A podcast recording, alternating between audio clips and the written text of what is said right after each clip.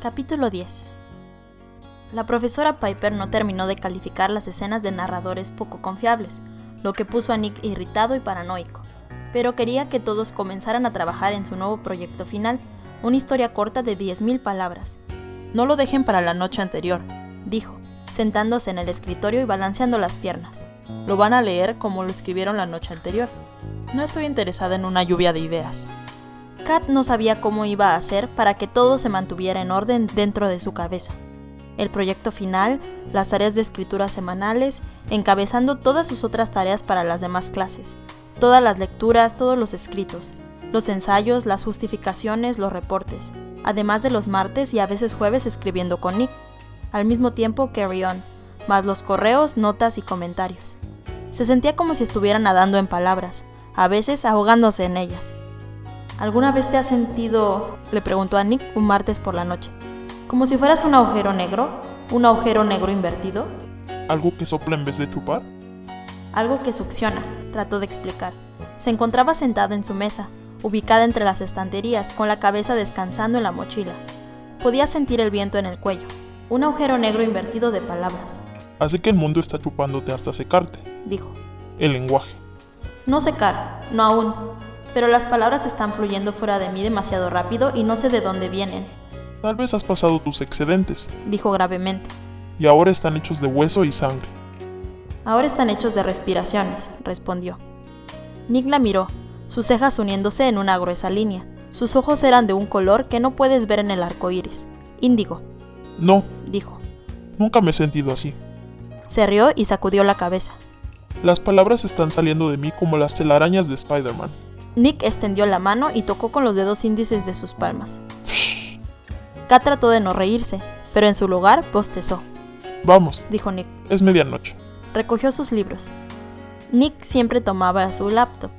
Era su laptop después de todo, y trabajaba en su historia entre las citas de la biblioteca, o encuentros o lo que sea que eso fuera. Cuando salieron hacía mucho más frío de lo que esperaba. Te veo mañana, dijo Nick mientras se alejaba. Tal vez Piper tenga tus papeles listos. Kat asintió y sacó el teléfono para llamar a su habitación. Hola, dijo alguien suavemente. Saltó. Era Levi, inclinado contra la farola como el arquetipo hombre inclinado contra la farola. Siempre terminan a medianoche, sonrió. Creí que sería mejor si llegaba antes. Hace demasiado frío como para estar esperando aquí. Gracias, dijo caminando más allá de él, hacia los dormitorios. Levi permanecía inusualmente silencioso. Así que, ¿ese es tu compañero de estudios? Preguntó una vez que se iban a medio camino del pound. Sí, dijo Kat contra su bufanda. Sentía la respiración húmeda y helada en la lana. ¿Lo conoces? Lo he visto. Kat permaneció en silencio. Hacía demasiado frío como para hablar y se sentía más cansada de lo habitual. ¿Alguna vez se ha ofrecido para llevarte a casa? Nunca se lo he pedido, dijo Kat silenciosamente. Nunca te lo he pedido a ti tampoco. Cierto, dijo Levi. Más silencio, más frío. El aire aguijoneó la garganta de Kat cuando finalmente habló de nuevo, así que tal vez no deberías hacerlo. No sea ridícula, dijo Levi. Ese no era mi punto. La primera vez que vio a Ren de esa manera, en el almuerzo con Courtney, todo lo que Kat podía pensar era, así que así es como luces cuando estás ocultándome un colosal secreto, como siempre. Se preguntó si su hermana alguna vez iba a decirle sobre lo que su padre le comentó, se preguntó cuántas otras cosas importantes no le decía. ¿Y cuándo había comenzado? ¿Cuándo comenzó a filtrar lo que le decía Kat? No puedo hacer esto, pensó Kat. No puedo ocultar secretos. Pero ella no tenía ningún secreto y no quería ocultarle nada a su hermana. No cuando se sentía tan bien, tan fácil, saber que cuando se encontraba con Ren no tenía que preocuparse de que desconociera las cosas. Siguió esperando una oportunidad para hablar con ella sin que estuviera Courtney, pero siempre estaba alrededor, y siempre hablando de las cosas más locas posibles, como si su vida fuera una audición para un reality show de MTV. Finalmente, después de unos pocos días, Kat decidió caminar a clases con su hermana después del almuerzo, aunque esto podría hacerla llegar tarde. ¿Qué sucede? preguntó Ren tan pronto como Courtney hizo su alegre camino a la clase de economía. Comenzaba a nevar, una húmeda nevada. Ya sabes que fui a casa el pasado fin de semana, dijo Kat. Sí, ¿cómo está papá? Bien, realmente bien. Está lanzando gravioli. ¿Gravioli? Eso es grande. Lo sé, parecía estar metido en ello. Y no sucedió nada más, quiero decir, todo parecía bien. Te dije que no nos necesitaba, dijo Ren. Kat resopló. Obviamente nos necesita. Si tuviera un gato, el hombre tendría un día pésimo lejos de la película Grey Gardens. Creo que come todas sus comidas en Quick Trip y está durmiendo en el sofá. Creí que dijiste que se encontraba bien. Bueno, para ser papá está haciéndolo bien. Deberías venir a casa conmigo la próxima vez. La próxima vez será el día de acción de gracias. Creo que estaré ahí. Kat se detuvo. Casi se encontraba en la siguiente clase de Bren y no podía evitar más la peor parte. Papá me dijo que ya te contó. Ren exhaló como si supiera lo que se acercaba. Sí. Dijo que pensabas en ella. Sí. Mm, ¿Por qué? Kat trató realmente duro de no decirlo de forma quejumbrosa. Porque Ren reacomodó su mochila. Porque ella es nuestra mamá y estoy pensando en ello. Pero no era que no pudiera pensar en un argumento, sino que tenía demasiados.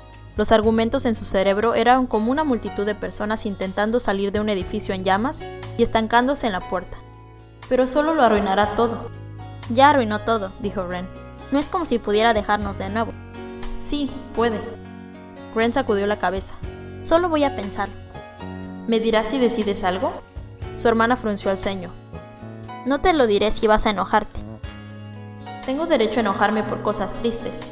No me gusta, dijo Ren mirando más allá de Kat hacia la puerta. Voy a llegar tarde. También Kat. Ya somos compañeros de cuartos, discutió Bass. No debería tener que ser su compañero de laboratorio también. Está pidiéndome que asuma más que mi parte justa del protagonismo del chico de mejillas sonrojadas. Cada chica en el laboratorio permanecía sentada al borde de su banco, lista para tomar el lugar de Bass. Es suficiente sobre mis mejillas, murmuró Snow, sonrojándose heroicamente. Sinceramente, profesor, dijo Bass, agitando su varita hacia Snow de una forma que decía, solo míralo. Snow cogió el final de la varita y la apuntó hacia el suelo. El profesor Chiblains permaneció indiferente. Siéntese, señor Peach. Está desperdiciando el precioso tiempo en el laboratorio. Bass puso bruscamente sus libros en el puesto de Snow. Snow se puso las gafas de seguridad y las ajustó, lo que no hizo nada para atenuar sus azulados ojos o desfilar su mirada. ¿Que conste? se quejó Snow. No quiero pasar más tiempo contigo tampoco. Chico estúpido. Bass suspiró para sí mismo, fijándose en los tensos hombros de Snow, el sonrojo de ira en su cuello y la abundante caída de cabello color bronce parcialmente atrapado en sus gafas. ¿Qué es lo que sabes de querer? De las cinco veces que vas fue a Química y una no. Publicado en agosto del 2009 por los autores de fanfics.net, Magicat y Renegade.